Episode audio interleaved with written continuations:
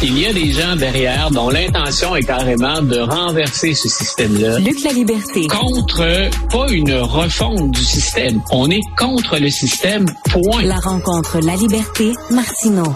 Alors, euh, Luc, bien sûr, est en demande aujourd'hui parce qu'un géant euh, de la politique américaine qui est, décédé, figure extrêmement controversée, l'ancien secrétaire d'État Henry Kissinger, décédé à l'âge de 100 ans. Et euh, Luc, je suis allé le voir il y a quelques années. Il était à la Place des Arts. Hein, il, était venu prononcer une conférence. D'après moi, il avait été très chèrement payé. Et c'était ennuyant. C'était plate. Faut dire qu'il y avait un ton euh, tu sais, il, était, il était ennuyant quand on l'écoutait Kissinger. Hmm. Écoute, je, je comprends ta réaction et je, je pense que j'aurais eu la, la même réaction euh, si, si j'avais été à, tes côtés. Euh, en même temps, je, soulignais tout à l'heure, j'étais en discussion avec Mario Dumont, je disais quel personnage fascinant, troublant, si on fait la politique internationale de nos jours, mais si on revient dans le temps.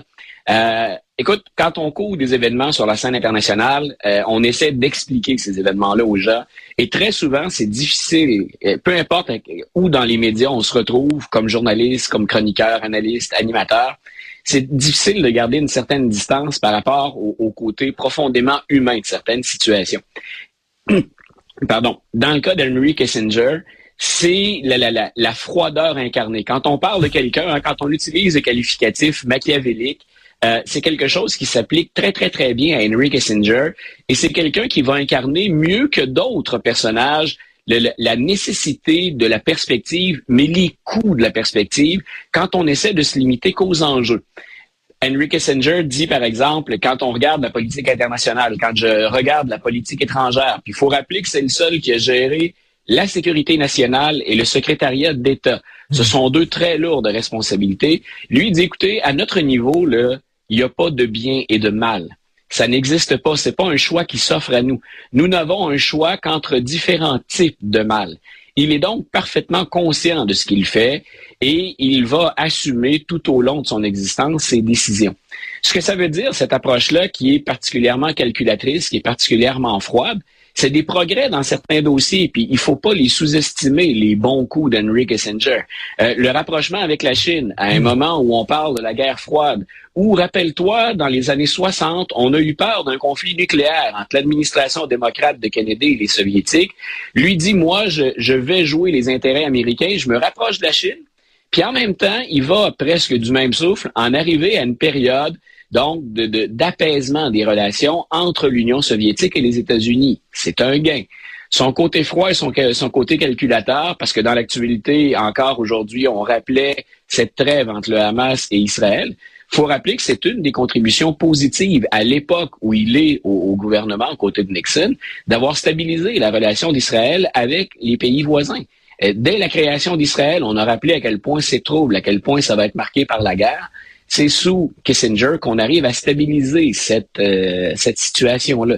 Donc, il y a des gains, il y a des ajouts positifs, puis il met en place, en Chine aujourd'hui, on a souligné le décès de, de Kissinger. On le considère comme un ami de la Chine. Faut-il le considérer en 2023 que c'est une bonne chose? Pas certain que M. Biden est particulièrement content, mais ça montre l'importance qu'il a eu dans les relations diplomatiques. De l'autre côté, donc, j'en viens à ce calcul, à, à, ce côté calculateur, puis à ce côté amoral de la diplomatie. Donc, c'est quelqu'un, avec Nixon, ce qu'on leur a reproché, c'est de ne faire aucun cas de la vie humaine. C'est ce qu'on va leur reprocher, par exemple, quand les Américains, secrètement, à, à, l'instigation de Kissinger, on va bombarder le Cambodge. Donc, hmm. ça nuit au Vietnam du Nord. Ce qu'on veut faire, c'est pénaliser le Vietnam du Nord et les forces communistes, mais on va bombarder sans relâche un État neutre et hmm. indépendant dans ce conflit-là. En secret, en secret, sans le dire au peuple américain. En secret, voilà. Donc, c'est à la fois mentir à sa population, ce qu'on a reproché à Lyndon Johnson pour le Vietnam avant Kissinger, faut le rappeler aussi, ce qu'on a reproché à Robert McNamara, qui était le secrétaire à la défense sous Kennedy et sous Johnson. Donc, ça se poursuit sous Kissinger, puis avant, littéralement, permettre à des troupes d'entrer au Cambodge. Euh, si on a des, euh, des, des, des, auditeurs euh, d'origine chilienne qui ont de la famille au Chili aujourd'hui, on se demande parfois pourquoi il faut autant préserver les archives d'une présidence. les archives de l'administration Nixon ont permis de confirmer ce que plein de gens pensaient, c'est que Kissinger et Nixon sont bien d'accord pour aider au renversement du régime d'Allende, des forces communistes, pour mettre en place Pinochet, qui est une connaissance personnelle d'Henry Kissinger. Donc, hmm. encore une fois, on parle de renverser un choix démocratique au nom de quoi? Puis c'est des morts, bien entendu, en, bout de piste. C'est la vie humaine qu'on sacrifie. Mais c'est en même temps aller contre les idéaux américains qui sont ceux d'encourager les, les régimes démocratiques. Tout ça au nom de la guerre froide les fameux dominos de la guerre froide. Là où sont les soviétiques, on doit mettre des Américains pour éviter de faire tomber des dominos dans le camp soviétique. Donc, je répète, c'est une politique de, de, de froideur, de calcul, puis Kissinger l'assume pleinement. Donc, je répète la citation de tout à l'heure, hein, c'est il n'y a, a, pas de bien et de mal. Il y a que différentes variations ou options du mal voici celle que j'ai choisie. On, dit, euh, on dit la vengeance est un plat qui se mange froid. Euh, euh la, la, la, diplomatie aussi, selon Kissinger. C'était un grand... Il, était, il était, très proche de, de, de, Nixon. Nixon qui se livrait pas. Nixon qui était paranoïaque, qui avait très peu d'amis. Et euh, tu as certainement lu euh, The Final Days.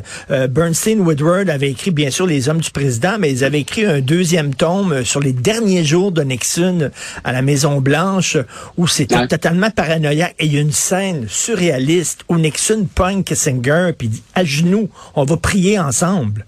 On va prier pour euh, l'avenir du pays et l'avenir de mon administration. Et Kissinger est là, se demander qu'est-ce que c'est ça cette affaire-là?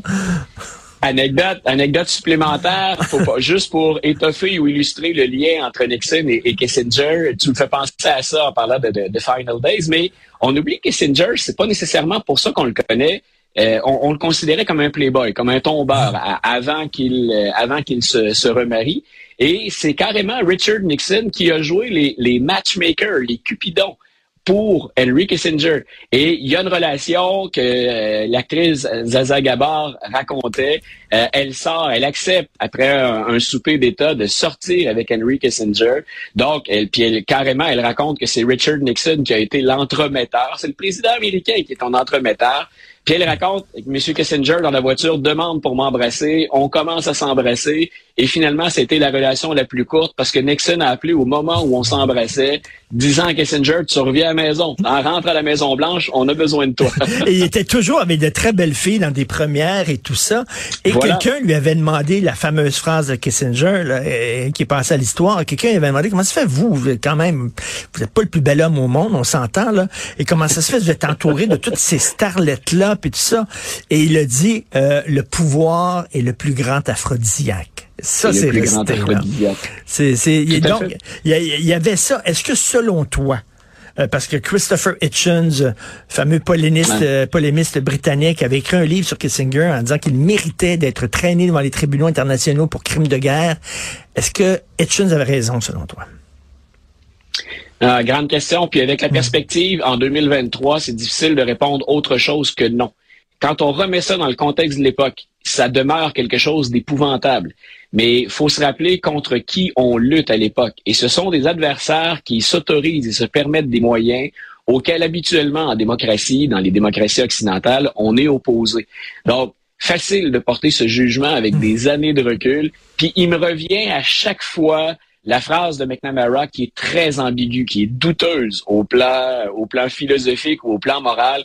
Mais euh, là-dessus, je te répondrai un peu comme McNamara jusqu'où faut-il faire le mal pour faire le bien? Euh, Quel est l'objectif euh. ultime et qu'est-ce qui nous sépare du... Mais je faisais réfléchir, euh, c'est une question que je pose à mes étudiants parfois pour les, dans les examens pour qu'ils débattent ou qu'ils argumentent autour de ça. Il n'y a pas de réponse toute faite, mais c'est troublant comme c'est troublant comme citation. Et pour Kissinger, c'est là où il se situe lui. Quel était le, le greater good? Quel était le bien ou l'objectif ultime? Et c'est là où il dit il y, a, que des choix, il y a que des mauvais choix, lequel finalement est le meilleur des mauvais choix. Et euh, écoute, un dernier potin en terminant. Tu sais à quel point j'aime le film Le Parrain. C'est la première du film Godfather à, New York. Robert Evans, le, producteur du parrain, un producteur légendaire, qui était toujours avec les plus belles femmes du monde, puis tu sais, un playboy incroyable. Alors, sa dette, il voulait absolument avoir une dette pour aller au, voir la première du parrain. Son film, c'était Henry Kissinger. il avait demandé à Henry Kissinger d'être sa dette pour ce soir-là. Écoute, donc, euh, anecdote pour anecdote. Merci beaucoup. Oui. Et, pour le et pour le parrain. Et pour le parrain. Ça dit long. Oui, c'est ça. Keep your enemies uh, close, but your friends closer, ou l'inverse plutôt. Euh, merci beaucoup, voilà. Luc La Liberté. Bonne journée, salut. Alors, ben, c'est tout le temps qu'il nous reste. Mon Dieu, j'ai pas vu le temps filer.